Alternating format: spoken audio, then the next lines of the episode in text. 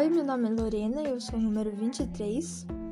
Eu sou a Rebeca, número 29 do oitavo ano A. Me chamo Maite Bianca, número 27. Meu nome é Thalita e eu sou o número 30.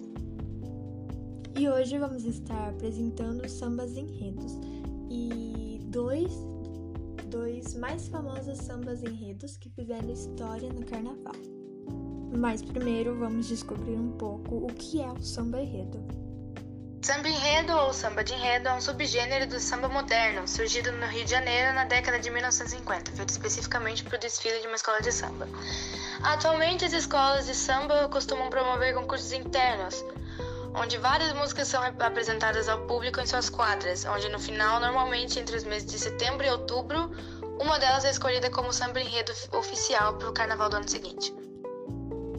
Algumas vezes opta-se por fundir dois ou mais sambas enredo que sejam do mesmo agrado dos membros da escola.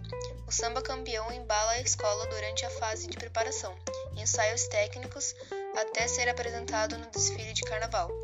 Para que um samba seja considerado samba enredo, o mesmo deve retratar o enredo escolhido pela comissão de carnaval da escola, não confundir enredo com tema.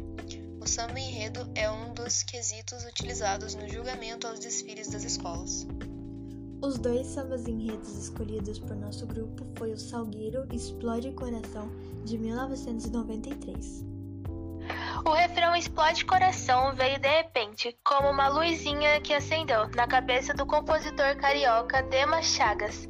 Ele diz ao G1: a música foi o samba enredo de Salgueiro em 1993. Virou o sucesso de rodas de batuque e torcidas de clubes de futebol. E agora faz bonito na torcida brasileira da Copa. Os coros deixam realizados e dão força ao músico amador de 57 anos. Ele luta há oito anos contra um câncer de pulmão. E o segundo escolhido foi o grupo União da Ilha do Governador, que apresentou É Hoje o Dia, de 1982.